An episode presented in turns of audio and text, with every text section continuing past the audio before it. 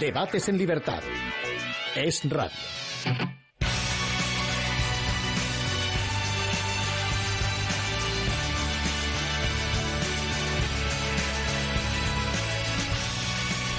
¿Qué tal amigos? Muy buenas noches, bienvenidos una semana más a Debates en Libertad.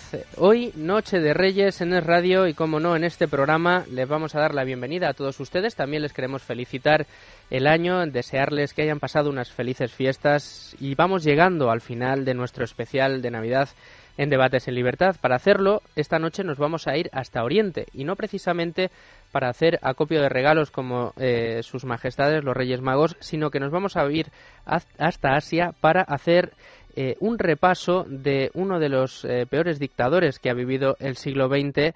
Nos referimos a Mao Zedong y su revolución cultural, su gran salto adelante y las decenas de millones de muertos que dejó a su paso. También vamos a repasar las figuras de Pol Pot, de Ho Chi Minh y de Kim Il-sung, y lo hicimos durante esta temporada con la ayuda de los expertos Mercedes Rosúa, Raúl Fernández Vítores, Luis Álvarez Gutiérrez, Roberto Muñoz Bolaños, Gerardo del Caz y Julia Moreno García. Con ellos les dejo con Javier Somalo y este análisis del terror asiático durante el siglo XX. Yo no sé si la primera pregunta que les tendría que hacer yo es sobre la sinología, ¿no? en España siempre se dice, en España no hay expertos sobre la Guerra Fría, en España no hay expertos sobre el, sobre el Holocausto, en, en España no hay, en España parece que no hay expertos sobre nada, ¿no? Pero bueno, al final cuando uno se pone a, mirar eh, errores que se han ido transmitiendo sobre China, siempre se encuentra uno con algún, eh, con algún misionero, algún jesuita, y, llegas al nombre de Mateo Ricci, por ejemplo, y no sé si de ahí eh, deriva el conocimiento o el desconocimiento de China. No sé cómo lo ven. Bueno, yo creo, eh, es verdad que China es, eh, es bastante desconocida en España, ¿no? lo que pasa es que yo últimamente con los nombres estoy que me pierdo y es que no me soy consigo. Pero sé que hay una muchacha que, em, que sí que ha trabajado bastante sobre China. Hay un hay en la universidad, la autónoma, se empezó a hacer un grado en Extremo Oriente, creo que con la crisis va mal, bueno, como casi todo. Em, luego hay también una organización que se llama Casa Asia, que también está colaborando bastante en, en bueno, difundir eh, el contacto con chinos, con escritores, vamos, con, chinos en general, ¿no? Pero con escritores.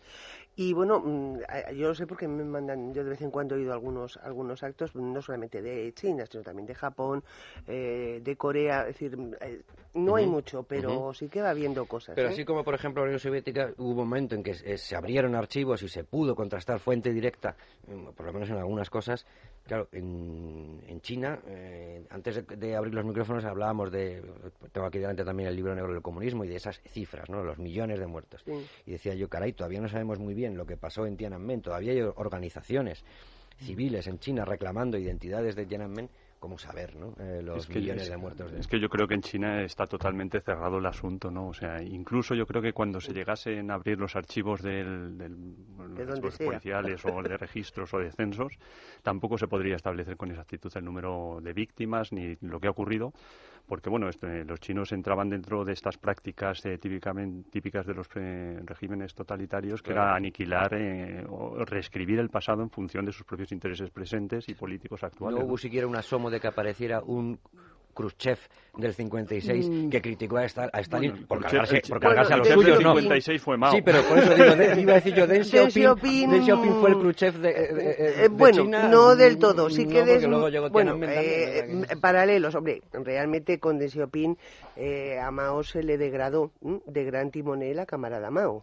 bien lo cual, mm, sí, pero era tan listo que Mao, Mao tampoco debía de ser tan tonto cuando lo mantuvo, consiguió salvarse de todas las purgas, porque parece le respondió con la misma pregunta del 70% del 30%, ¿no? De Xiaoping a, Mao. digo, un 70% bueno y un 30% discutible.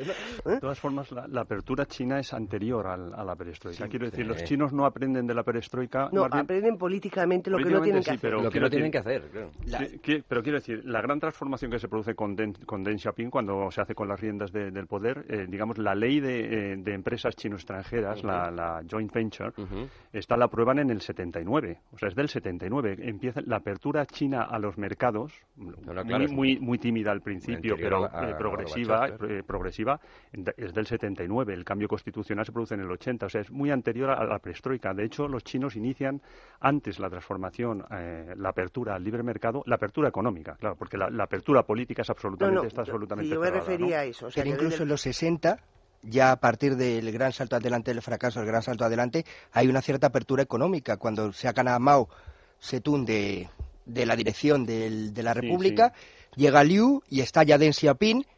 Entonces, entre el 61 y el 66 hay cierta apertura económica, limitada, pero hay apertura económica, hay cierto mercado campesino, se crean empresas, etcétera, etcétera, y es precisamente con la revolución cultural cuando lo que hace Mao es recuperar el poder mediante la, utilización de la fracción más ultraizquierdista del partido y volver teóricamente o intentar volver a lo que es la esencia de la revolución china. Lo que pasa que se da cuenta que realmente no se puede volver y lo que hacen es un ten con ten hasta el 76, porque lo que ha dicho muy bien la profesora Deng Xiaoping lo pasa muy mal, a su hijo lo dejan parapléjico porque lo tiran por la ventana.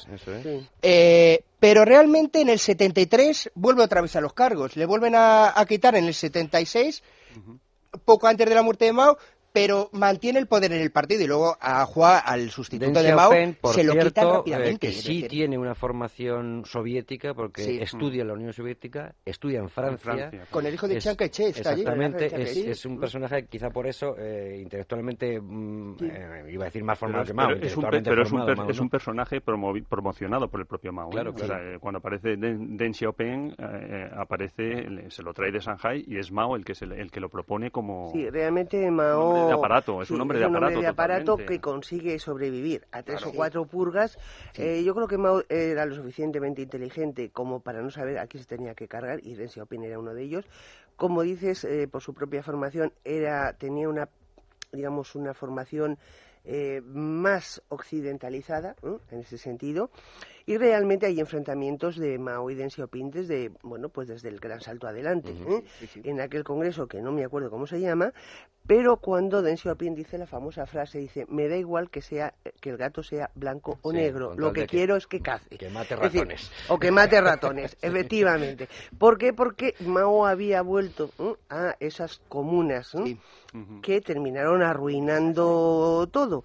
Entonces, bueno, Deng Xiaoping empieza a plantear esa posible es decir, da igual, de aquí, hay que, de aquí hay que mm. salir. Mm, si es vía capitalismo, será. Si es vía socialismo, será. Pero lo que hay que hacer es salir. De esas, de esas comunas, porque una de las primeras, y yo aquí pido perdón por la pronunciación, no sé si esta vez, Raúl, me podrás corregir, porque eh, si en ruso era complicado, en alemán, en chino ya, lo siento, pero... No, en eh, chino es más fácil que en ruso. No sé, pues no sé si es Enan, Genan o cómo es, eh, pero una de las comunas, la que si echamos la vista atrás y adelante, pues es una de las primeras en las que salta como problema real, por ejemplo, el SIDA, que no lo quieren reconocer y era un producto del comercio con sangre, de, que la gente solo podía sobrevivir vendiendo su sangre. Pero bueno, vamos a hacer eh, un rebobinado. Sí, porque los Porque yo lo que quiero es enterarme de de quién era Mao y de dónde bebe Mao. Mm, vimos que Stalin bebió en, el, eh, en Lenin y por supuesto en, en Marx, aunque luego él se hace sus propias gárgaras y sale el stalinismo. Pero me gustaría que trazáramos un brevísimo, por supuesto, perfil histórico previo a esa guerra entre nacionalistas y entre el nacionalismo y el, eh, y el comunismo, entre el eh, Kuomintang de Chiang Kai-shek y, y, Mao, y a ver si llegamos a alguna conclusión de de dónde bebió de, dónde, bebió el comunismo de Mao, cuáles fueron sus fuentes doctrinales. Por ejemplo, yo antes hablaba de ese pequeño catecismo, el, pequeño libro rojo de Mao, en el que claramente y en muchísimos puntos, escrito son citas de Mao, se dice que es marxismo-leninismo, eh, claramente, ¿no? Pero me gustaría mm, eso, que después de trazar una, una, breve secuencia histórica de por dónde viene Mao, de dónde surge y si es un campesino que de repente ve la luz y se lía cómo era Chiang Kai-shek, cómo era ese régimen, y terminar en conseguir bueno eh, Mao para empezar Mao para empezar era hijo de un campesino acomodado con lo cual pudo estudiar ¿eh? de hecho estaba en Shanghái hay una cosa muy curiosa ¿eh? mm, y es que Mao incluso cuando te estaba fundado el Partido Comunista Chino él tenía su propio criado para que le llevara el agua. Yo creo que si se quiere hablar de los antecedentes, hay una fecha que es, bueno, y el propio Mao lo dice y lo reconoce en sus, en sus escritos, una fecha que es 1919. Es decir, el Tratado de Versalles es fundamental y marca un punto de inflexión en la evolución de la política china. En el Tratado del Versalles, como esto además engarza con lo que tratamos con el Holocausto, en las jornadas estas que hicimos, eh, ahí se, se, ponen unas durísimas condiciones a, la derrotada Alemania, se trocea, se, parte el país y se decide eh, que las colonias alemanas eh, se, quedan sin colonias los alemanes. Entonces, las colonias que los alemanes tenían en China pasan, pues, según ese tratado, a, a posesión de Japón. Eh, en la República fundada por, eh, por Sun Yat-sen y por eh, Yao, Yao Yuan Shikai, eh, no, no firman, no corroboran el tratado y entonces aquí se produce un, se produce digamos un, un desajuste, ¿no? Eh, a la muerte, Jan Sikai, como sabemos, monta una, una dictadura, eh, asumo, eh, está tres, me parece que muere en el, en el 15, 15 16. En el 16 me parece que muere. Se, quería, se quería volver sus a generales, Sus generales empiezan a guerrear entre ellos, el Kuomintang de, de Sun Yat-sen eh, se, se refunda, bueno, se funda en, en, en, el, en el sur en 1920, el Partido Comunista en 1921 en Shanghai, y eh, este punto de inflexión es muy importante porque en el 31 los japoneses hacen valer sus eh, derechos eh, territoriales y entonces invaden, invaden, eh, invaden territorio chino. Entonces aquí lo que se va a producir a partir de ahora es una, una doble guerra civil entre el Kuomintang y los comunistas chinos y por otro lado de liberación nacional frente al invasor japonés. En esta guerra claramente la estrategia llevada a cabo por Mao, que es una estrategia de guerra a largo plazo, de guerra de desgaste, de guerrillas, etcétera, y no una guerra de confrontación o de intervención inmediata y convencional como la que proponía Chiang Kai-shek, es el que se lleva el gato al agua y es el que gana. Y es, eh, digamos, este es el, estas son los antecedentes de la proclamación de la República en el 1 de octubre del 49. Pero hay otro aspecto muy... República Popular, me refiero. hay un aspecto muy importante, que es la crisis del sistema imperial. Eh, y eso es muy interesante compararlo con Japón. Eh, Japón pudo mantener el sistema imperial porque fue capaz de hacer una reforma desde dentro con la revolución Meiji, claro, había una diferencia. Existía la figura del shogun y existía la figura del mikado. Y claro, lo que hicieron, porque la clave de todo está en los tratados desiguales, está en la intervención extranjera que se produce a partir de la primera mitad del siglo XIX, que desbarata tanto el sistema imperial chino como el sistema imperial japonés, porque provoca que dos estructuras estatales que se consideraban onímodas empiecen a resquebrajarse, ¿no? ¿Qué ocurre? En Japón, las propias familias de los daimyo, los eh, Chosu, los Satsuma, los Hisen, los Tosa, llevan a cabo una revolución que es la revolución Meiji, deponen al shogun y establecen de nuevo todo el poder en la figura del Mikado, el emperador, que es Musuhito. Y a continuación inician un programa de reformas que traen como consecuencia que Japón se convierta en una potencia moderna. En China, ¿qué ocurre? En China la figura clave era el emperador, no había un shogun, no había una figura intermedia. Se intenta se intenta eh, con la figura del emperador Quan Shu y el programa de, la reforma de los 100 días de 1898. Ese programa de los 100 días de 1898, que era un programa que trataba de convertir China en una potencia moderna, quiebra por el ataque, disculpen, quiebra por el ataque de los ultrarreaccionarios dirigido por el emperador Susi.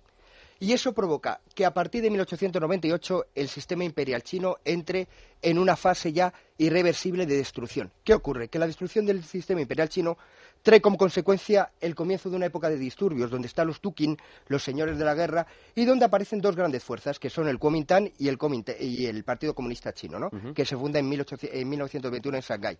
Pero ¿qué ocurre? Volviendo a, Mao.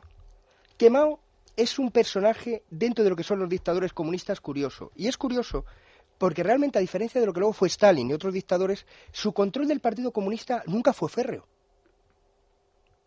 Nunca fue férreo. Es decir, él no logra convertirse en secretario general del Partido Comunista hasta 1935. En enero de 1935, hasta 1935, están Wen está eh, Bogu, etcétera, que son los que controlan el partido. Y Mao no se convierte en, dirigente máximo del Partido Comunista Chino porque se enfrenta a los bolcheviques. Es decir, lo que ha dicho muy bien la profesora de que se llega a un acuerdo de que los eh, comunistas vayan entrando progresivamente en el Kuomintang, eso es porque quiere la, la Cominter Es decir, es porque quiere Mijael Borodín, que es el delegado que llevan allí, y es lo que quería Boitiki y Chan, que son los dos primeros eh, dirigentes de la Cominter que llegan a China. Es decir, Stalin, estaba eh, Stalin y Lenin estaban convencidos que la revolución en China era imposible y había que apoyarse la burguesía nacional. Contra eso se opone Mao. Es decir, Mao, digamos que no es un seguidor de la doctrina eh, que proviene de Moscú. Se enfrenta a los 28 bolcheviques y entonces toma el poder después de la gran eh, la larga marcha. porque dentro, dentro de la larga marcha, antes de que termine la larga marcha. Ahora explicamos lo que es la larga marcha para en que el, En enero del 35 porque la larga marcha termina en, octubre, en, otoño, en octubre del 36, del 36. Pero la clave es esa, que es un dirigente comunista raro. Y lo que decía de que nunca controló el partido, a Stalin nunca le echaron. A Mao le echaron en el 60. Le dejaron como presidente del Partido Comunista, pero no mandaba tuvo que hacer la revolución cultural para recuperar. Y en los últimos años sí mandaba él, pero bueno, había otros que estaban con él. Y lo más característico es que deja un sucesor que Deng Xiaoping, que se le habían quitado del partido, se lo carga en menos de un año. Es decir, que el poder de Mao no era tan fuerte. No era tan fuerte en el partido. De hecho, en el 55-56 cuando empieza a crear eh, en el primer plan quinquenal, lo que hace es apelar muchas veces a las masas, porque le da miedo la corriente despótica burocrática que se está creando en el partido, porque ese, esa corriente burocrática le puede echar del partido. Es un personaje curioso en ese sentido, en la relación con el partido, que desde luego no existen otros dirigentes comunistas. En 1954, el 15 de septiembre, dice, en el discurso de apertura de la primera sesión de la Asamblea Popular Nacional de la República Popular China, dice Mao, la fuerza núcleo que dirige nuestra causa es el Partido Comunista de China. La base teórica que guía nuestro pensamiento es el marxismo-leninismo. Base teórica. No sé si lo que le faltaba era, quizá por no salir de China, lo que le faltaban eran las herramientas que sí tenían eh, los bolcheviques para aglutinar y para dominar el partido de forma férrea, eh, no sé si era eso lo que faltaba o simplemente es más difícil un partido comunista en China que en la Unión Soviética. Tiene que ser diferente. De todas formas, la, formación intelectual de Mao sí que es una formación intelectual que viene del marxismo. O sea, Mao es un gran lector de los, de los textos eh, marxistas, sobre todo en su vertiente panfletaria y política, y eh, un, lector de, vamos, del acontecimiento bolchevique, ¿no? de la revolución bolchevique, y entonces eh, tiene desarrollos desde el punto de vista teórico, tratamientos, como por ejemplo el, me viene a la cabeza el texto este del 57, ¿no? justo después de, la, de las 100 flores, eh, del, correcto tratamiento de las contradicciones en el seno del pueblo, tiene textos que desde un punto de vista teórico tú los lees y, y, pueden estar muy bien, o sea, no son textos de, un ignorante, sino de una persona eh, formada y que tiene cierta capacidad intelectual. ¿no? tenía buena educación. Entonces, ¿eh? su formación es, el marxismo. Y lo triste de, esta historia, quizás también incluso de, la propia revolución bolchevique, es que eh, el marxismo haya servido precisamente en estos países que, entre comillas, podríamos eh, decir que estaban más atrasados con respecto a, las sociedades avanzadas europeas, ha, servido de, cobertura ideológica a la transición hacia un sistema, digamos, de, concentración capitalista, es decir, un capitalismo de Estado que, es el socialismo, ¿no? Porque el socialismo no deja de ser una, una versión capitalista eh, hiperconcentrada, ¿no? Donde todo el capital, donde no existe la propiedad privada, porque el único propietario real de, de, todo es el Estado. Entonces, no deja de ser paradójico que, monopolista, que estas transiciones en estos países se haga a través de las coberturas del, del, propio marxismo. ¿no? De todas formas, la figura de Mao es, compleja en eso de, de, la formación intelectual, ¿no? Porque el libro de Halliday y de Chan, el de Mao, la historia desconocida, lo ponen como un oportunista. Como un oportunista. Lo plantean como un oportunista, es decir, una persona que quiso hacer carrera en un momento dado en el Kuomintang, no la hace y se va con los comunistas. Y que en todo momento nunca dejó de ser un campesino acomodado, hasta el extremo de que en la larga marcha parece que iba eh, en palanque, es decir, que le llevaban cuatro personas y no iban andando. La suya fue larga, fue en marcha, pero, no, fue agotadora. Pero no, no fue andando. No, fue andando. Entonces, eh, digamos que la, la idea básica que tenía Mao era el poder.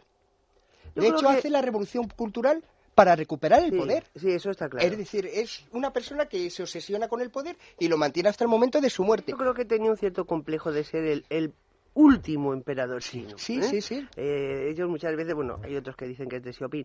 Yo creo que es más Mao el último emperador chino porque vivía en la ciudad prohibida, pero vamos, eh, a todo trapo. Y hablando de poder, otra frase, esta de noviembre de 1938, dice, todos los comunistas tienen que comprender esta verdad.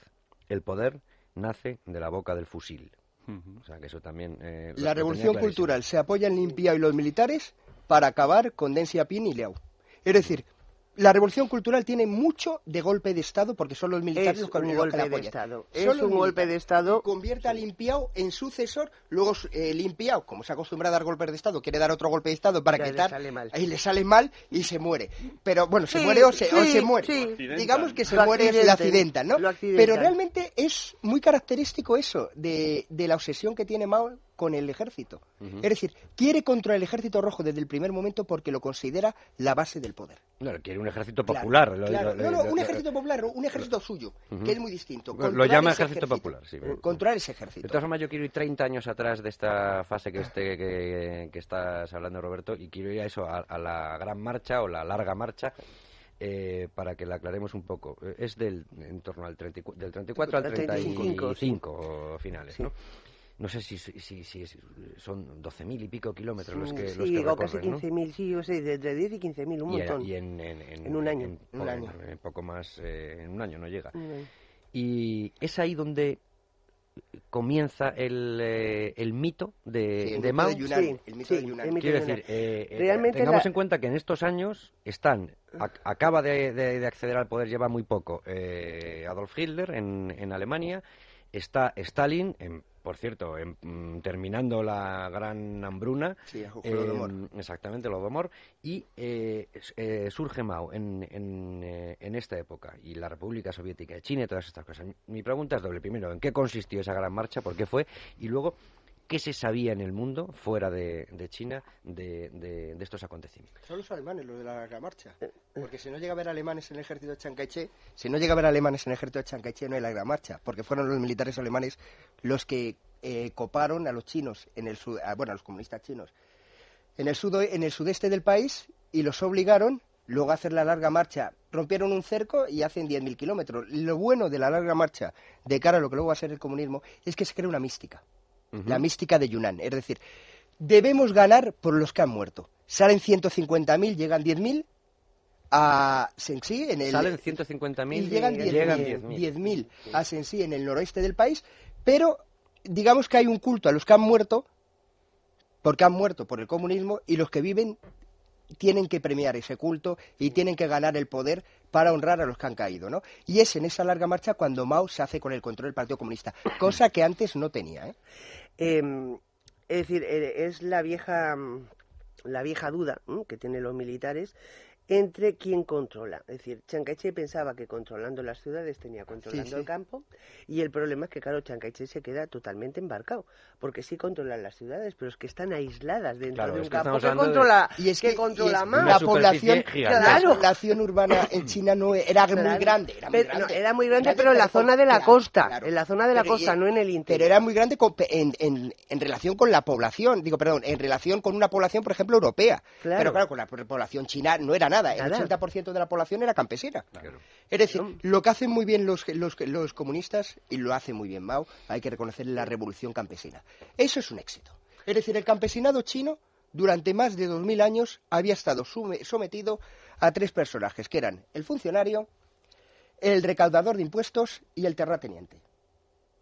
Y la habían eh, machacado durante más de 2.000 años. ¿Qué hacen los comunistas? Cambiar esa situación llevan a cabo reformas agrarias, los jefes de partido. Acaban, acaban, acaban con los terratenientes y sobre todo lo que ha dicho muy bien la profesora, cuando comienza la guerra eh, ya eh, directa con Japón, que es en el año 37, porque en el año 31 lo que hay fue la invasión de Manchuria, en el 37 con el incidente de Marco Polo, en el puente de Marco Polo en Pekín, empieza la guerra eh, completa con Japón, lo que hacen muy bien los comunistas es vincular nacionalismo y comunismo.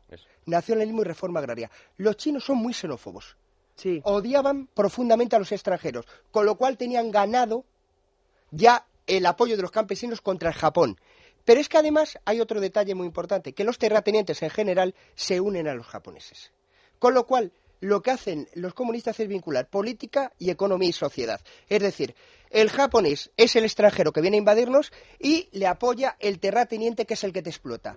Haciendo la revolución y luchando contra los japoneses, cambiamos el país. Y los campesinos se, eh, se convencen, es decir, convierte en la xenofobia campesina en nacionalismo y patriotismo chino. Y eso es lo que al final le permite triunfar. Es decir, que es muy malo o que es muy genocida. Se puede discutir y realmente podemos hablar de muertos. Pero que realmente los comunistas son la única opción para sacar a China de la crisis es obvia. Es decir, los nacionalistas no pueden hacerlo porque Chiang fracasa. El sistema imperial quiebra. La posibilidad de una dictadura militar se demuestra eh, imposible con Yuan Shikai y luego con los Tukin a partir del año 16 en adelante, los señores de la guerra. ¿Qué queda? La opción comunista. Eso por eso, a partir del 46, obreros, estudiantes, burguesía nacional, intelectuales, se unen a los comunistas porque ven que es la única opción de acabar con la crisis que vive China desde hacía más de 100 años. Tenemos que hacer una pausa, ¿habéis visto algún gesto, no sé si adversativo o, tuyo? No, no, eh, antes de la pausa eh, puedes, eh, Raúl. No, que vamos, que hablando del éxito de Mao, que bueno, sí, se puede considerar un éxito su política agraria, a lo mejor en, el primer plan quinquenal, ¿no? Es decir, ese, que aprueban en el, en el 40 y, 40 mm, y ¿cuánto? Eh, el plan el primero, el, plan, el 53. Del 53, ¿no? Del 53, Al, al, 57, me parece que, es, ¿no? Eh, ahí, bueno, ahí se puede hablar de que sí, realmente, o incluso antes, nada más terminar en el 50, cuando se aprueba la, la, la, ayuda con, con, los soviéticos, cuando comienzan a venir los técnicos soviéticos a China a ayudar a reconstruir el país, tienes por primera vez, después de muchísimo tiempo, un gobierno estable, ¿no? una, autoridad reconocida. Sí, ha habido expropiaciones de los terratenientes durante, durante el trienio anterior, ahora se va a cometer una reforma económica con eh, ayudados por técnicos eh, soviéticos y con un, un, gran, eh, digamos, flujo de financiación por parte de los soviéticos que endeuda terriblemente a la economía china. Entonces, en esos primeros, primeros años del plan quinquenal se puede hablar de, un crecimiento real de la economía en, en el campo y de un progresivo, progresivo, digamos, aumento del bienestar. Ahí sí pero digamos que el éxito de Mao también hay que medirlo con el segundo plan quinquenal, que es el, enormemente desastroso plan quinquenal que comienza en el 58 con el gran salto adelante, que es tremendamente centrado en el campesinado, tremendamente, eh, digamos, con una ideología de autarquía y de, y de autonomía frente a, los soviéticos y que provoca la, la, enorme hambruna con más de 30 millones de muertos. Eh, eh, yo no me refería, yo no me refería al éxito eh, como, como, Ideológico, ¿te refieres? claro, me ah. refiero al éxito táctico para ganar la guerra. es, una táctica que les permite ganar eh, la guerra eh. y hacerse con el control de China. Eso, además, hay una cosa muy curiosa, no sé si la sabréis, pero cuando se produce justamente la alianza forzada, porque son los comunistas los que obligan a Chiang Kai-shek a firmar un acuerdo para ponerse de acuerdo contra los japoneses, justamente Chiang Kai-shek va a estar asentado en la región de Hunan, que es de donde es originario Mao, y donde, por donde ha empezado la primera revolución agrícola. Es decir, que curiosamente Chiang Kai-shek sobrevive en los años de la guerra en la provincia de su rival, que ha hecho Esto la es lo de que no hay lugar más seguro que el cráter de una bomba, eh, porque no va a volver a caer otra. Pero sobrevive, sobrevive es un desastre. Es un desastre. Tú, lo has dicho muy bien. Es, decir, es, un, desastre porque es una inflación galopante, es una corrupción. Es decir, el gobierno de Chunquín, que es el que establece, es, horrible. horrible. Pero, pero que, decir, pero que sí que, o sea, Mao ya va haciendo, ¿eh? y eso es una cosa curiosa, es decir, en una zona ¿eh? Que es la de tu enemigo ideológico por naturaleza, tú vas a estar sobreviviendo en esa zona que te ha hecho la revolución cultural, la revolución agrícola, el, contrario. Y gracias a esa revolución, tú te vas a poder asentar ahí. Claro, evidentemente, cuando se acaba la Segunda Guerra Mundial, claro, eh, las rencillas vuelven a surgir porque es que es decir. Y ya no hay rival, ya, los comunistas no tienen rival. A mí me parece que la táctica es excelente, es decir, logran ganar. Sobre todo porque durante los primeros años. ganar. Durante estos primeros años antes de la. eficacia. Claro, de eficacia. claro, claro. De, pragmatismo. Claro, de pragmatismo. Es decir, eh, ahí hay una opción y ellos plantean la única opción viable para ganar. Bueno, bien es verdad que también Mao en los primeros momentos, y eso eh, tú que has leído, yo es que me he puesto a leer las obras de Mao porque justamente para, el, para los libros de texto, y sacar fragmentos coherentes de los textos de Mao te daba un dolor de cabeza horrible. No, y él despreciaba a los campesinos Totalmente. Él digo que él era campesino, rico y cuando está en el Partido Comunista tiene su propio criado que le lleva el agua. Le llevaba el agua, a mí se me encantaba. Tenía aguador particular, caray. Bueno, eh, bien, em, me acabo de perder no sé qué os iba a decir. Ah. no, que los primeros sí, que los primeros momentos eh, previos a la proclamación de la República Popular y los primeros momentos la primera, lo que se plantea, lo que Mao plantea, ¿eh?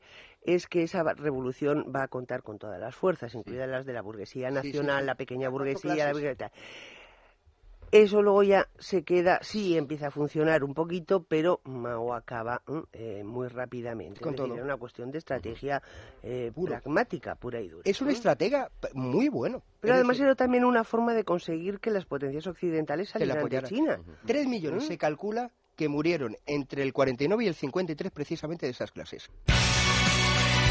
Debates en libertad. Javier Somalo.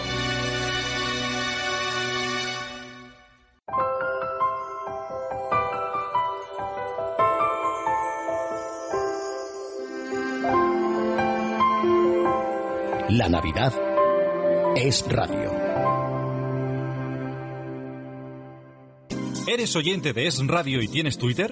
¿Y a qué esperas para seguirnos? Hazte follower de Es Radio y de las actualizaciones de Libertad Digital y estarás en contacto rápido y directo con tus programas favoritos. Twitter oficial de Federico, arroba es la manana de FJL. Twitter oficial de Luis Herrero, arroba en casa de Herrero. Twitter oficial de César Vidal, arroba es la noche de César. Y también arroba libertad digital, arroba es radio y arroba LDTV. Aprovechate de la forma más inmediata de enviar tus comentarios, opiniones, sugerencias, lo que quieras. Y entérate de todo antes que nadie. Es radio. ¿Nos oyes? ¿Nos sigues? Debates en libertad. Javier Somalo. Cuando, cuando hablábamos, eh, yo insisto en pedir perdón por las pronunciaciones, ¿vale? Para, para eso estáis eh, en los que sabéis. Cuando hablábamos de eh, eh, el fracaso de ese gran salto y de, y de Liu Shaoqi, ¿se dice? Liu, Shaoqi y de Deng Xiaoping, que atisban claramente ese fracaso, eh, supongo que solo atisban el fracaso económico. A ellos eh, lo, otro les da, les da más o menos lo mismo. Hombre, no sé, date cuenta que el, gran, salto, el, gran salto adelante también tiene un componente de azar muy importante. O sea que los más, vuelvo a la cifra, ¿no? A la anónima cifra, pero bueno, escalofriante cifra en cualquier caso. Los más de 30 millones de muertos que produce ese plan, ese plan el segundo plan quinquenal chino, eh, por supuesto, Mm, en un altísimo tanto por ciento tiene la responsabilidad una iniciativa política voluntarista, revolucionaria, absurda y, sin ningún anclaje en la realidad, ¿no? Eh, pero también, también acompaña mucho los factores, eh, digamos, meteorológicos del momento. Es decir, hay, hay en, el 59 se produce el desbordamiento del río Amarillo que provoca muchísimas víctimas, muchísimas víctimas que inunda muchísimos eh, cultivos, que provoca una hambruna por sí mismo. En el 60 estamos hablando de grandísimas extensiones de China con una sequía atroz y todo esto eh, tiene su repercusión en, un cultivo muy escaso. Si a esto lo unimos eh, la fanatización de los responsables locales que intentan cumplir las cuotas exigidas por, eh, por, Mao para poder exportar el grano y pagar la deuda que había contraído en el primer plan quinquenal el gobierno chino, pues entonces aquí tenemos una ecuación perfecta donde la gente muere, pero vamos, a mansalva. Por inanición, sí. Claro. Entonces, aquí se junta todo. Los chinos, de hecho, dentro del régimen, cuando se hablaba del gran salto adelante, nunca hablaban del gran salto adelante, hablaban de los tres años de gran hambruna. Los tres, los tres años de gran hambruna, que son el 59, el 60 y el 61. Y ahí es donde, mm, básicamente, con los graneros, algunos graneros llenos, pero dedicados a la exportación y al pago de deuda, etcétera, pues se produce un fenómeno similar no tan intencionado como el que se produce en Ucrania en el año 32. no es tan intencionado como el Holodomor, quiero decir que ahí, que ahí ya sí que, se persigue hasta el último grano y se... ¿eh? Yo creo que ahí no, porque yo creo que la hambruna provocada por el estalinismo en, en Ucrania tiene un, eh, tiene un claro sentido anticulaki, es decir, es acabar con la desculaquización, hay que producir la desculaquización y esa resistencia hay que cortarla para poder implantar los kolhozs. Pero aquí no hay no está ese, esa, esa digamos esa antipatía por el campesinado porque entre otras cosas la revolución es derivado Claro, es una, es una revolución campesina. Lo que sí hay es una tremenda metedura de pata y una cerrazón por parte de algunos y, una desconsideración total por parte de algunos responsables políticos chinos, comunistas, eh, por la vida humana. Eso sí, sí que lo hay. Pero también se une el factor este azaroso de, de, las, de las inundaciones, de la sequía, etcétera, que produce todo esto, ¿no? es la excesiva ideologización de, eso. Que lo que peca para mí todos esos movimientos totalitarios, sobre todo el comunismo, es el desprecio por, por, la persona humana, por la persona individual, y después también el querer eh, arreglar las cosas a base de emplear masas y masas, masas de gente, porque claro, ellos quieren, en el fondo, viene un poco el deseo de querer competir con los grandes eh, países occidentales muy industrializados y quieren lograr esa industrialización en cuatro o cinco años. Y claro, y entonces, como todo eso es imposible, pues... Eh, por la fuerza de las masas, ¿no? Por la fuerza de, creen, que, creen que con la fuerza de las masas se consigue eso. Y claro, eh. eso requiere un desarrollo, un tiempo y una preparación técnica, que es la que carece. Y en espacios más modestos y más eso lo estamos viendo pues recientemente cuando se pretende gobernar un país a base de de, ideas y de ideologizar y no aplicar los principios básicos de cualquier economía. sí, sí. De inocente tenía poco, yo creo, ¿eh? Mm. Y de causas naturales, en parte sí, pero en China siempre las ha sabido regularmente, ha habido fenómenos de, esto. Esto era inconmensurablemente mayor. Y además, la simiente y el, ambiente que dejó eh, fue muchísimo peor que, que ninguna otra catástrofe natural, porque dejó un grado de censura, de anulación completa de las personas, robándoles parcelas insustituibles de sus vidas, mandándoles años y años luego al campo. Deng Xiaoping eh, sí sabía lo que, lo que eran las cosas, porque él estuvo en el campo y estuvo pasándolo muy mal. ¿eh? Toda la generación que ha venido después de Contesa Open y compañía sabían lo que valía un pene, porque ellos habían estado allí eh, eh, en el quinto pino, en el quinto pino, habían estado en la Unión Soviética. Eh, y además Mao se lo tenía bien preparado, no era inocente nada de esto. Él hizo el movimiento de, que florezcan 10.000 flores, tal y lo cual. De lo de las 100 flores también es, es una, toda una estrategia, que florezcan que luego las espero, Espero que florecieran, que alguien se atreviera a decir, oiga usted, que yo opino tal cosa y a ver cuántos hay que han dicho lo contrario.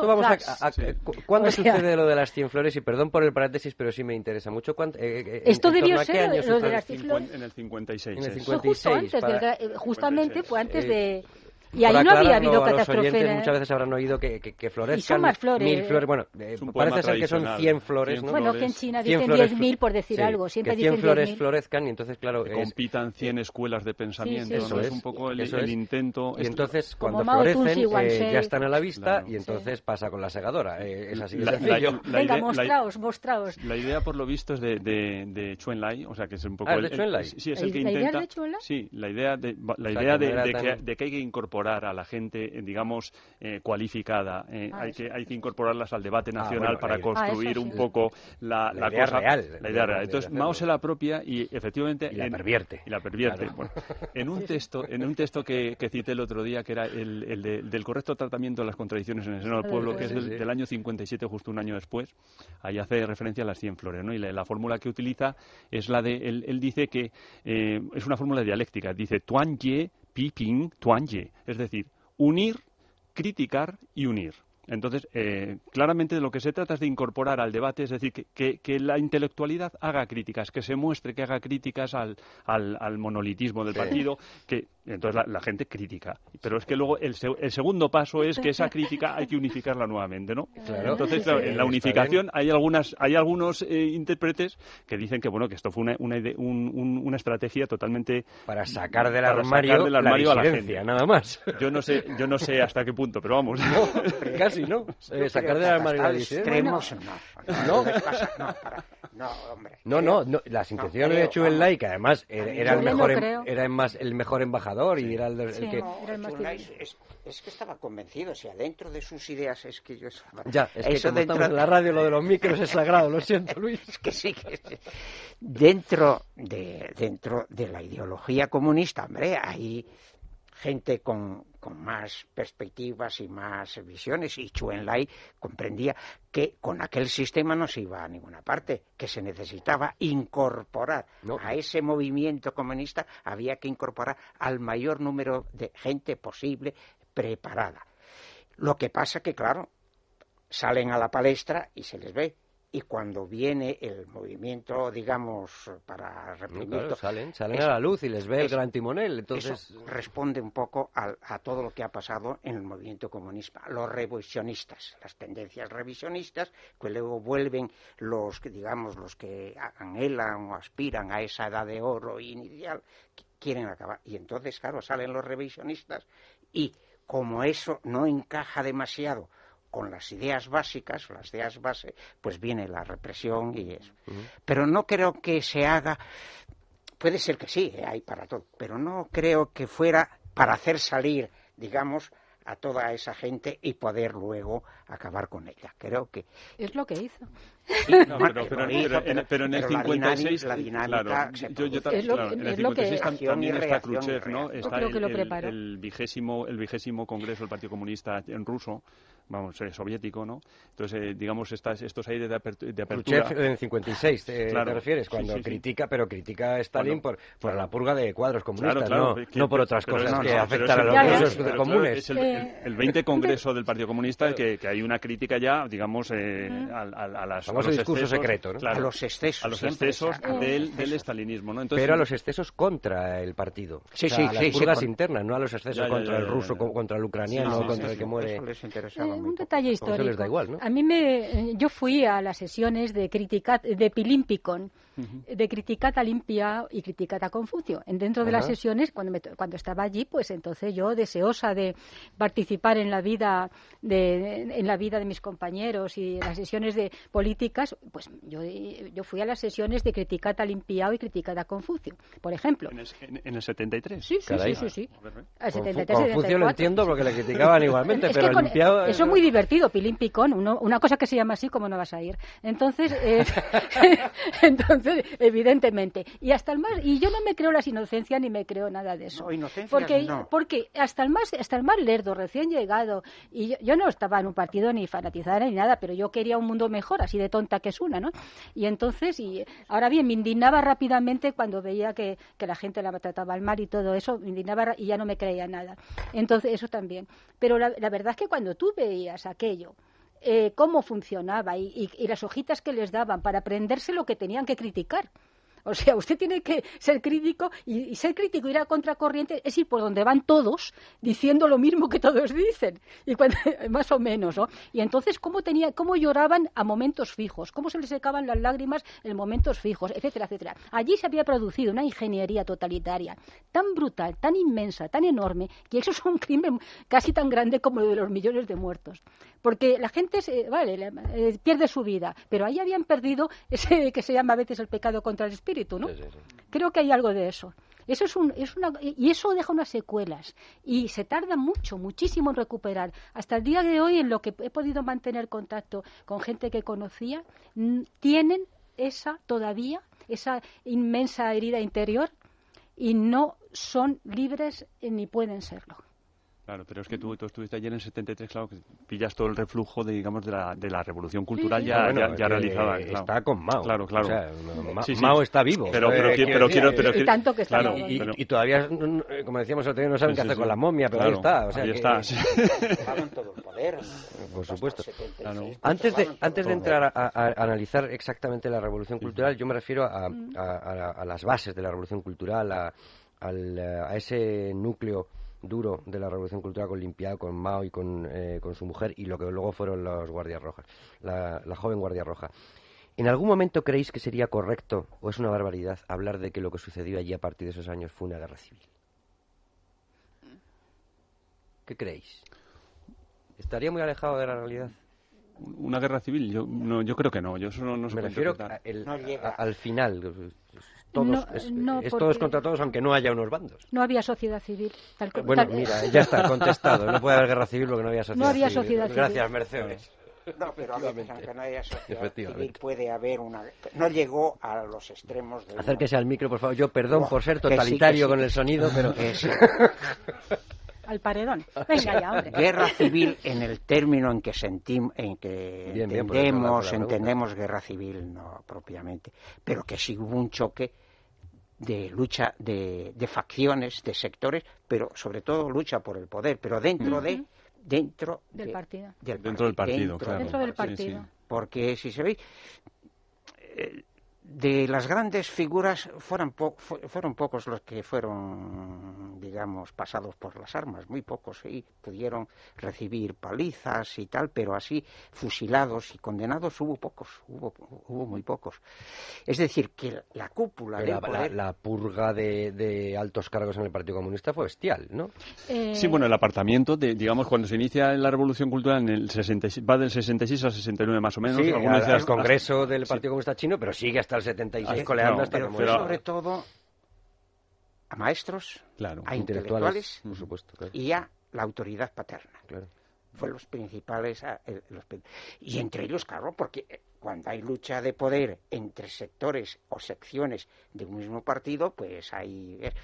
Eh, pero, por ejemplo, Deng Xiaoping, que era una de las principales figuras de, la corriente puesta, sufrió cosas, pero no, no o en, otro, en otras ocasiones o en otros bueno, Deng Xiaoping era un poco como el Guadiana, ¿no? En, estado, estaba escondido. Le dejaron vivir. de la noche a la mañana. y aquí, quizá por la Por eso digo que no es hay muchas similitudes, pero hay grandes diferencias entre el comunismo ruso. El, presidente de la República eh, se muere porque tenía, un problema, tenía un problema de, diabetes y tal, y hubo una falta de tratamiento y tal, para provocar la muerte. ¿no? Pero vamos, me refiero no como fueron los procesos de Stalin, es decir, que no hubo de ese tipo. Pues los dejaban o como luego se cargaron al limpiado también, luego cuando es,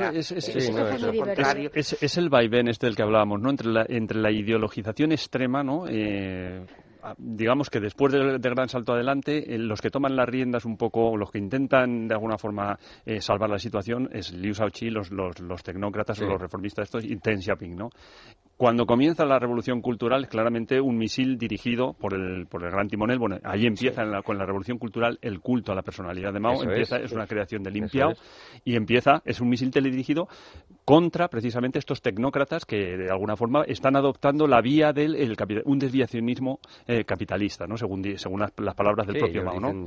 Derechista. Entonces, es quitárselos del medio, ¿no? Es volver, volver otra vez al centro del poder los ideólogos, ¿no? Frente a los tecnócratas. Los tecnócratas son apartados, Xiaoping es, expulsado junto con Liu Shaoqi en el 69, lo mandan fuera y Liu Shaoqi, eh, como consecuencia de los malos tratos o de la cárcel y de la falta de tratamiento, muere, ¿no? Entonces hay un relegamiento de los tecnócratas que luego vuelven a resurgir claramente cuando, bueno, cuando muere Mao. Después, ya de la muerte de Mao. Pero la diferencia es que Stalin eso los sometía a procesos y los pasaba por el paredón. Y aquí no, aquí los relegan, y los hacen pasar todo lo que hay que pasar. ¿eh? Y si no a ellos, a veces pues a sus hijos, al hijo de, de, de, Xiaoping lo tiraron por una ventana y por un balcón, parapléjico.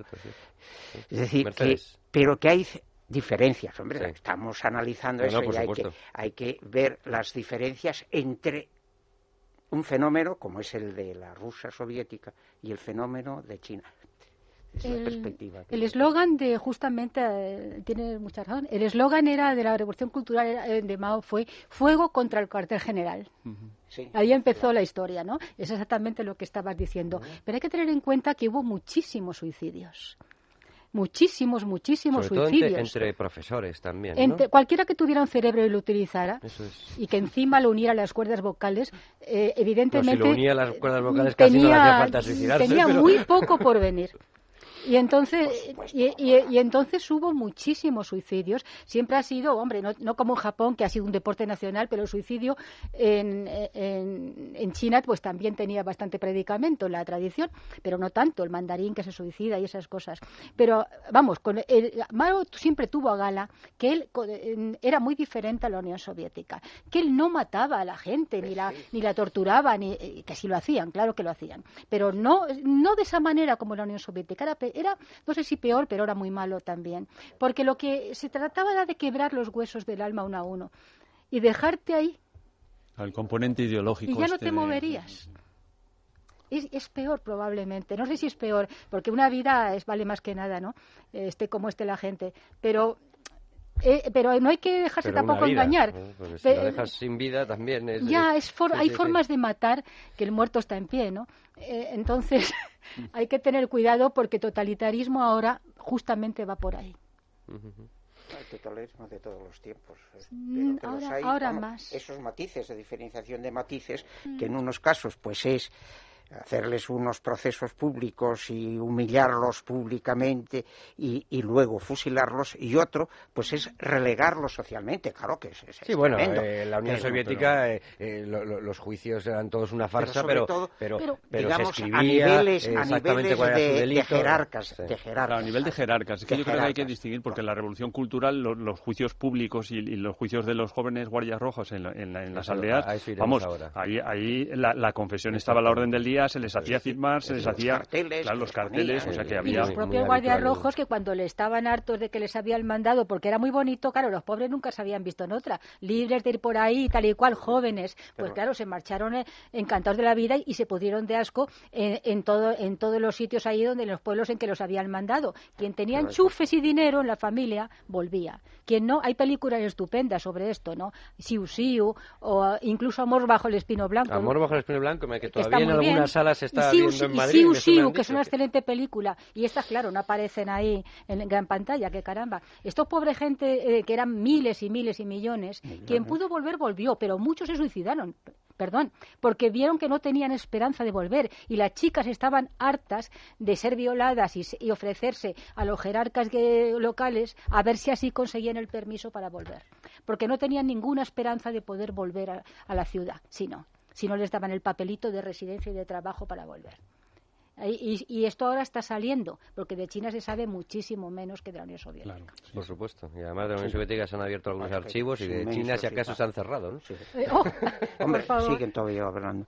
pero, pero, claro, pero eso se produce también cuando se desborda el fenómeno de los guardias rojos, luego para mm. encauzarlos a esos, a muchos millones de esos guardias rojos los, los enviaron a sitios lejanísimos de, del inmenso territorio chino. Claro, es que en la Unión Soviética y en China, eh, en algunos casos no hacía falta la ejecución, eh, eh, el asesinato, con mandarle a, a, Siberia, por ejemplo. En otro caso al tío, pues, era prácticamente tener un, muerto asegurado sin cargar tú con la responsabilidad de haber asesinado absolutamente a nadie. Si recuerdan, en el anterior programa estuvimos hablando con César Vidal precisamente sobre la, religión, sobre Confucio, sobre, sobre el taoísmo, sobre algo del budismo y habíamos empezado a hablar sobre la posible amenaza que, que, para que para China supone que para el régimen, perdón, suponía, pues por ejemplo, religiones como, como, como el catolicismo o el protestantismo, el cristianismo en, en, suma. Porque, bueno, sobre todo el catolicismo tenía una jerarquía, una organización, y eso podía ser una amenaza eh, para Mao más partidario, si acaso, de, del, eh, del, ateísmo y, por supuesto, del culto a una persona que era Mao, nada más. Le preguntamos por estas amenazas y por el ateísmo científico a César Vidal, desde Estados Unidos, que ya le falta poco para venir, y esto fue lo que nos contestó. La llegada de los misioneros cristianos, tanto protestantes como católicos a China, tuvo un éxito verdaderamente sensacional. De hecho, cuando se produce la victoria del comunismo ya a finales de los años 40, inicios de los años 50 del siglo XX, existen en China importantes comunidades cristianas, tanto católicas como protestantes. Comunidades con las que se enfrenta inmediatamente Mao Zedong porque considera que implican una visión crítica frente a lo que él quiere hacer. Y en cierta medida había razones para ello. En el caso del catolicismo, obviamente no iba a permitir, con su idea de ser una religión jerárquica cuya cabeza visible se encuentra en Roma, que otra persona marcara el rumbo de la Iglesia de una manera césaropapista. Y en ese sentido, una de las primeras medidas religiosas de Mao Zedong consistieron efectivamente en que la Iglesia Católica quedara separada de la obediencia a Roma, que pudiera continuar con sus ritos, pero que no existiera ese vínculo que existía con el Vaticano y que por lo tanto se convirtiera en una Iglesia católica cismática. En el caso del protestantismo, el miedo era también mayor, porque la presencia era más extendida y sobre todo porque había personajes de la historia reciente de China que eran conversos al protestantismo. Era el caso de Sun Yat-sen, el fundador del Kuomintang, y era también el caso de Chiang Kai-shek. Y en ese sentido, el peligro para Mao era no solamente religioso en el sentido de intentar controlar la sociedad totalitariamente, sino también políticamente. ¿Qué es lo que fue sucediendo con el paso del tiempo? Mao, por supuesto, entró en la vía de esa visión materialista de la historia, del materialismo científico, intentando que la sociedad absorbiera el ateísmo científico. Pero ese ateísmo científico encajó muy mal con la sociedad china.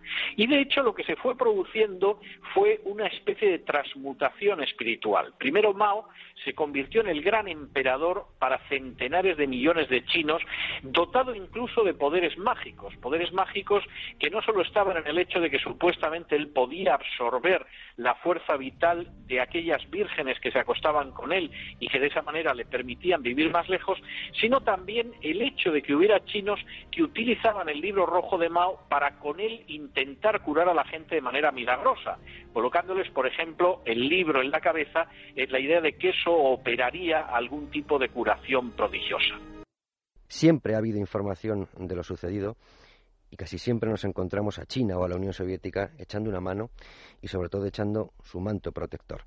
Quizá el ejemplo más terrorífico sea el de Salotsar, más conocido como Pol Pot, en Camboya, que si atendemos a las, a las proporciones entre asesinatos y población, pues nos da como resultado un nítido genocidio, un cuarto de la población, unos dos millones de muertos entre 1975 y 1979. Muchos quieren justificar, tanto en Camboya como en el Vietnam de Ho Chi Minh, por ejemplo, que el verdadero genocidio fue el de las bombas americanas. Y a veces llegan a admitir que las matanzas de Pol Pot fueron, pues, una reacción lógica. Y desde luego el papel de los Estados Unidos merece ser analizado con detalle y lo haremos esta noche, pero la historia debería hacer cargar a cada cual con sus muertos. Y también hablaremos de Corea del Norte, la de la dinastía Kim, que aún hoy subyuga a los ciudadanos. Desde el espacio, esto es una curiosidad, pero es una curiosidad bastante contundente. Desde el espacio, con las imágenes nocturnas del satélite, es muy fácil encontrar Corea del Norte. Basta buscar la gran luminosidad de Corea del Sur y encontraremos encima una gran mancha negra que es Corea del Norte, a oscuras, siempre a oscuras, porque el comunismo ya saben que no quiere luz, aunque fabrique tanto iluminado. Kim Il-sung se dio menos prisa que Pol Pot, pues entre 1953 y 1998, unos 3 millones de vidas. Hay que destacar aquí una cosa, por ejemplo, Víctor Jara, Pablo Milanés dedicaron poemas y canciones a Ho Chi Minh y algunos actores españoles han lucido camisetas con su rostro. Kim Il-sung y Pol Pot también han sido y son iconos para muchos occidentales. Y esto sigue sucediendo, lo hemos visto en, anteriores programas, aunque se expongan las cifras de millones de muertos y aunque se enseñen las famosas fotos de los cráneos de Pol Pot, que es muy fácil de encontrar. En fin, sigue sucediendo. Bueno, esta noche nos acompaña de nuevo y muchas gracias Mercedes Rosúa, que ya estuvo con nosotros en el anterior, eh, en el anterior programa. Y además, como es tan viajera, nos puede enseñar muchísimas cosas, porque también, también eh, anduvo por allí, por, eh, por Camboya, es doctora en Filosofía y Letras por la Universidad Complutense de Madrid y espero que nos queden claras muchas cosas esta noche. Hay, quizás es uno de los episodios más difíciles porque es muy desconocido. De China se pueden saber más cosas, de la Unión Soviética se saben más cosas. Esto es más complicado y hay mucho elemento occidental de admiración y eso lo hace más difícil, eh, Mercedes. A ver si nos ayudas a comprenderlo. Muchas gracias por estar esta noche con nosotros. Nos acompaña de nuevo Roberto Muñoz Bolaños, profesor universitario, especialista en historia militar y en didáctica de las ciencias sociales y además estudioso de la historia de China. Muy buenas noches, Roberto. Buenas noches. Gracias por estar de nuevo con nosotros. Eso, a ver si nos ayudáis eh, a comprenderlo, porque la verdad es que es, es difícil. Y está con nosotros también Gerardo del Caz. Muy buenas noches, Gerardo. Buenas noches. Has estado ya en Debates en Libertad y has estado en por tierra, mar y aire eh, en esta casa mucho tiempo, así que bienvenido de nuevo. Muchas gracias. Es ingeniero industrial de, de formación, pero es analista de política internacional y especialista del grupo de estudios estratégicos en temas de seguridad y de desarrollo en Asia. Bueno, y además durante dos años eh, estuviste en la Embajada de España en Japón, ¿verdad? Sí. O sea que sabes japonés también. Sí, japonés, también un poco de chino. También un poco de chino. Bueno, pues ya tengo otra persona a la que pedir perdón por la pronunciación, porque esto es terrible. Pero bueno, ya como en Debates en Libertad, Luis Fernando Quintillo y yo tenemos un fondo bibliográfico tremendo, ya hemos ensayado la escritura. Eh, es verdad, es verdad, gracias a, algunos aportaciones que nos hacen aquí bibliográficas, Raúl, Fernando Editores, nos, ya nos ha enseñado a escribir chino. No tenemos ni idea de, lo que significa, pero sabemos el orden de los trazos, que es importante. ¿eh? Cuando la gente vea esos ideogramas chinos, no se escriben de cualquier manera, tienen su orden y la forma de hacerlo. O sea que estamos ensayando. Gracias, Raúl, por esa aportación. Bueno, eh, la radionovela esta histórica que tenemos en esta casa. la vez pasada seguimos hablando de China. Bueno, pues eh, en esas figuras que quedan y que a mí se me hacen más complicadas de explicar por lo que comentaba antes, quizá hay más información, aunque, aunque muy poca, sobre, sobre China, sobre la realidad de lo que ocurrió, de lo que ocurre en China que sobre Camboya, Corea del Norte, Laos, eh, Vietnam, y por eso yo voy a dejar mm, que seáis vosotros los que me guiéis en, la explicación. Eh, si quiero empezar por, eh, por Camboya, de alguna manera, es, entre otras cosas, por un artículo muy interesante de hace muchos años que, leí de, que he leído de Rosa, en la que habla de la probeta de la, de la utopía, ¿no? de que parece que eso fue y que los eh, propios gemeres se creían únicos, eh, que no había habido nada anterior igual, eh, igual a ellos y que ahí empezaba un, comunismo completamente distinto al que, al que se había conocido. Explicándonos un poco, en el orden que queráis, mm, cómo surge eso, qué eran los gemeres rojos, qué son, y cómo se llega en, en Camboya a lo que se llega con Pol Pot. Como queráis, el orden da igual. Bueno, en primer lugar, hay que partir de una idea que es muy importante, y es que los camboyanos se crean superiores a los demás. Siendo un país que no está muy desarrollado, dentro de una zona que no estaba muy desarrollada, ellos se crean especiales.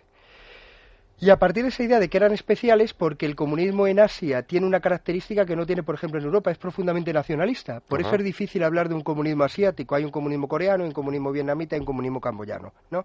Hay un fuerte nacionalismo en esa idea de que son especiales. Y a eso se une luego eh, la otra idea, que es que van a llevar a cabo lo que no han podido llevar ni chinos ni soviéticos. Se van a convertir en la admiración de todo el mundo, porque van a ser los líderes de la revolución del siglo XXI. Y para ello ponen en marcha una utopía comunista que tiene mucho que ver con el gran salto adelante de Mao, es decir, tratan de hacer lo que se había hecho en China y había fracasado, pero lo llevan a sus últimas consecuencias, y es crear una auténtica sociedad comunista. Hablan de un futuro esplendoroso. Siempre hablaron de un futuro esplendoroso. Hablaban de que entre el 76 y el 80 se pondrían las bases para crear una sociedad perfecta. El problema es que, eh, digamos, sacrificaron el presente a cambio de ganar un futuro que no ganaron. Y las consecuencias fueron terribles. ¿Por qué? Porque evidentemente en esa sociedad cuya característica fundamental es que iba a ser completamente nueva y comunista, donde no iba a haber ni escuelas, ni hospitales, Ni, dinero. ni ciudades, ni dinero, ni intercambio, ni nada por el estilo, terminaron muriendo dos o tres millones de personas, lo cual tampoco a ellos les importaba porque la base de todo el planteamiento de Pol Pot es que con un millón era suficiente. Es decir, con un millón de camboyanos se podía llevar a cabo esa sociedad perfecta. Entonces el resto, pues podía sobrar perfectamente. Esa era la idea, es decir, un millón nos vale para crear esa sociedad perfecta donde no haya ciudades, donde no haya intercambio, donde no haya dinero, donde no haya maestros, donde todos seamos iguales, donde todos trabajemos para todos y donde se cree la base de una nueva revolución comunista que será la del siglo XXI. Yo quería añadir a lo que acaba de decir Roberto una cosa muy, muy importante y es por, por ponerlo en perspectiva. Cuando se analiza la ideología comunista desde la perspectiva europea, siempre tenemos que tenemos en cuenta pues eh, todo lo que son las ideas marxistas y la evolución filosófica que del, materialismo dialéctico que llevó que llevó al final pues a la revolución de octubre y a la toma de poder por los por los soviets.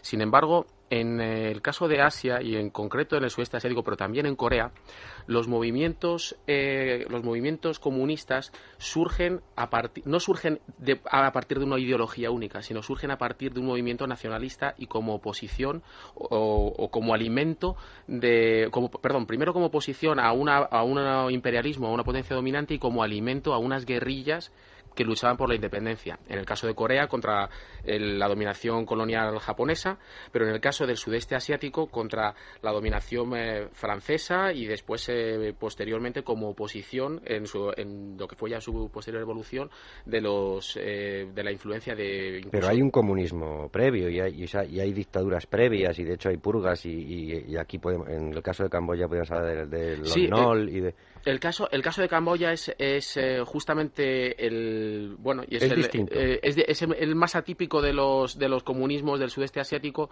porque precisamente por las particulares de, de, Camboya que creo que también hay que eh, es necesario ponerse en y perspectiva. Sus fronteras. Exactamente, Camboya está es un país que está entre entre lo que es Vietnam, Tailandia y China y a lo largo de toda su historia siempre es un pueblo que cuya identidad se ha forjado a partir de la lucha contra tailandeses, vietnamitas y chinos. Ellos desde la... De hecho, hoy, incluso hoy en día las relaciones con, Tailandia son, son muy complejas, tienen problemas fronterizos eh, y es una continua rivalidad que afecta incluso a la política diaria de hoy. Eh, Camboya desde el siglo XVI, después de las últimas guerras con, Tailandia, se hizo un firme aliado de China y, posteriormente, cuando fue ocupado por la, incluido en la Indochina francesa, eh, Camboya ha, tenido una, ha mantenido una comunicación y una, y una influencia de, la, de, lo que era China. Para, para, para China, Camboya era una puerta de acceder a, la, al, a lo que era el, el sudeste asiático, puesto que ante la oposición de los vietnamitas y de los tailandeses, y de hecho era, siempre ha sido un país que ha estado en esa, en esa, en esa, en esa pugna. El, el, régimen de Pol Pot, en, eh, en ese sentido, hay, que, hay que encuadrarlo como una emulación por parte del comunismo camboyano de las ideas maoístas y, como bien ha dicho Roberto, lo ha, descrito fenomenalmente, es donde Mao ha fracasado porque China es un país ingobernable con numerosas provincias que no, con una comunicación enorme, inmenso, con culturas, eh, lenguas, nosotros a una escala mucho más pequeña vamos a demostrar y vamos a ser eh, ese mm, ejemplo para demostrar que el comunismo puede llevarse a cabo y puede triunfar. Y la, mm, por desgracia, por, una, por unas circunstancias en donde el, no tenía una, la, oposición no tenía unos medios eh, para, para confrontarlo, pues Pol Pot se puede decir que en su estrategia de, de, llevar el terror, de, llevar la revolución a, llevar la revolución a cabo a partir del terror, tuvo un pleno éxito. Mercedes, tu análisis sobre este. Camboya es única y, es un caso curiosísimo de genocidio político políticamente puro. Es decir, independientemente de todos los otros factores, ahí realmente en un espacio muy limitado, incrustado, en el, incrustado como Laos, entre grandes países con muchísima población, Tailandia, muchísimos millones de población y con muchos recursos, Tailandia, Vietnam, China, sino está metida ahí está bastante aislada y no es excesivamente interesante, excepto como pasillo de paso, como instrumento, pero no es excesivamente interesante entonces. Después lo están siendo, pero por otras razones que ahora no vienen al caso y que se han descubierto con posterioridad. Pero no entonces. Entonces tenemos ahí un país en el cual eh, viene un grupo de gente que se ha formado en París, por cierto, muchos de ellos, en París que ha mimado y eh, que representa en cierto momento eh, y, todavía lo sigue representando a un tipo de Occidente que le gusta mucho dar, dar, doctrinas maravillosas para utopías a costa de la piedad ajena, que eso es. imperdonable y lo hizo y lo ha hecho también con Khomeini con todo el, Islam y lo, exactamente igual. Entonces esa gente eh, se forma allí Pol Pot y compañía los Khmer rojos se forman con una ideología según la cual la persona y los derechos humanos no importan absolutamente nada y entonces se consigue algo que es, pasémoslo a España y se ve mejor. Imaginemos que un tercio de la población española muere porque una gente les obliga a dinamitar los bancos, dinamitar el, destruir el dinero, dinamitar las ciudades, abandonar los hospitales y marchar a marchas forzadas a los campos sin ningún tipo de agua, ni alimentos, ni, ni vehículos, mientras los viejos, los niños, la gente va muriendo y sirven de, y sirven de abono. Eso es lo que pasó allí. Y eso pasó allí porque se llegó hasta el final realmente de la utopía igualitaria y comunista, no por, y, no por cosas específicas, genéticas y tal. Otra cosa es que ellos también, ah, también se apoyaran, y eso lo digo por lo que me contaron allí la gente, también tuvieran una conciencia de diferencia respecto a los vietnamites, siempre más ricos, más tal, y, y, una conciencia de ancor, de las, pero eso fue un mito que crearon los Emer rojos y que se aprovecharon ellos también de ello. Ellos que, eh, crearon el mito de la identificación mítica con Angkor. Lo existía, claro que lo existía, pero ellos se apoyaron también en una imagen mítica. Y la, y, la, y la, proporcionaron bastante, pero se cargaron a, a un tercio de una población de un país de 6 millones, que se dice pronto lo que ocurrió allí no ha ocurrido en parte alguna. y, debía estudiarse con gran cuidado porque no es que sea específico por ser Asia y tal, es que es algo que es la realización de la utopía que ha aplaudido Occidente con gran alegría a costa de otros. Cuidado, debía estudiarse con minuciosidad y no olvidarse jamás, como se está olvidando. La idea de revolución campesina empieza a forjarse por Bujarin en el año 23-24 cuando se dan cuenta que en muchos países no hay obreros entonces la idea de hacer una revolución con obreros es imposible porque no hay obreros. Entonces hay que ligarla a los campesinos. Y se crea una cosa que se llama Internacional eh, Campesino Crestinter, que durará hasta el 29. Inicialmente la Crestinter eh, se centra en los países de Europa del Este, donde había grandes partidos campesinos. Se había que formar un frente unido, comunistas, partidos campesinos, para tomar el poder. Pero Ho Chi Minh es de los que insiste en esa idea de que es necesario utilizar a la masa campesina en el proceso revolucionario. Y él en el sexto congreso de la Cominter, en Moscú, ya empieza a dar esa idea. De hecho, eh, se ha escrito mucho, hay un libro maravilloso que yo comentaba con Jorge antes, que se llama Ho Chi Minh, Los años perdidos, que abarca de 1919 a 1941 y trata del Ho Chi Minh internacionalista, que nada tiene que ver con, con eh, Kim Il-sung, ni con Pol Pot. Es decir, estamos hablando de una persona que no solamente había viajado antes de ingresar en el Partido Comunista en 1919, sino que a partir de 1919 se convierte en un agente de la Comintern, está en China, eh, está en Vietnam, vuelve a la Unión Soviética, etcétera. Es conocido de Stalin y evidentemente sí que hace aportaciones. La aportación tal vez más importante es esa relación entre campesinado y revolución que luego toma Mao Zedong, pero Mao Zedong nunca la desarrolló también como la desarrolló Ho Chi Minh. Ho Chi Minh es un teórico y de hecho hay mucho escrito sobre la figura de Ho Chi Minh y sus aportaciones al comunismo. Y de hecho en, hay libros sobre cuál era su visión de la revolución. También hay algunas fosas comunes en Hue, ¿no? en el año 1968, ¿no? Está bien, pero vamos, de todo... No, lo digo porque es teórico, pero también era un poco práctico. No, no, no, no, es comunista, pero vamos a ver, es que estamos hablando de que estamos hablando de comunistas. Sí, sí, sí. Es decir, estamos hablando de gente que parte del marxismo y ella es doctora en filosofía. El marxismo pasa por el exterminio de una clase, que es la burguesía para poder llevar a cabo la revolución, al final hay que acabar con una clase para poder imponer la revolución. Y ellos lo aplican. Bueno, pero está muy mal. bueno, que es que a veces parece que se olvida. está muy cuando se habla en el plano teórico... Todo lo que es machacar a la gente está muy mal. entonces, entonces nada, pero que no se olvide nunca, ¿no? Por si acaso. porque, no, porque estoy recordando la diferencia entre Hanoi y, eh, y, y, la, y, Saigón, digamos, Ho Chi Minh Saigón. Ho Chi Minh City, sí. Bueno, por eso digo, es que cambió de nombre, claro. Tuve la impresión, y es una gente que te llama la atención por su eh, por la fuerza realmente y la calidad del material humano en Vietnam. Es una gente que, la, que sabes que va a salir adelante. Muy interesante lo que dice la compañera de cómo han cambiado en Camboya y en Vietnam, pero eso no se ha producido en Corea del Norte. Es decir, no hemos estado en Corea del Norte, no sabemos. Pero la impresión que nos da es que no se ha producido. no. Pero es porque realmente el régimen de Corea del Norte es mucho más fuerte. Y más soviético. Y más soviético, más estalinista que los otros. Es muy Y además está en una zona. Bueno, tiene Corea del Sur al lado y tiene China al lado, pero ese ese proceso de reforma económica no se ha permitido en Corea del Norte. Es decir, ¿Y cómo va a evolucionar eso? Pues no se sabe, pero tiene, tiene muy mal aspecto de que vaya a evolucionar en sobre ningún todo, sentido. Sobre todo por una cosa llamada bomba. Claro, la bomba, y sobre todo porque ahora mismo lo que comentábamos ayer se, estable, eh, se nombró ministro de Defensa a uno de los generales más duros del ejército. Bien, que, que ayuda, que ha, que ha, sido de los que ha atacado a Corea del Sur. El problema de Corea del Norte es que no tiene salida económica y no se sabe cómo va a terminar, porque Vietnam del Norte, digo, perdón, Vietnam y Camboya sí sobre todo Vietnam, se está convirtiendo en una gran potencia económica. Mm. De hecho, muchísimas multinacionales empiezan a abandonar China y se instalan en China. Corea del Norte es más Irán. Pues muchísimas gracias eh, a Roberto que se ha ido, a Gerardo de Caz y a Mercedes Rosúa por habernos enseñado tanto. Gracias a los cuatro, gracias eh, Luis Fernando, Marta Pérez que estaba ahí a los mandos y que espero que se haya pasado bien. También muchas gracias a ustedes. Hasta el fin de semana que viene, no, el otro. Debates en libertad.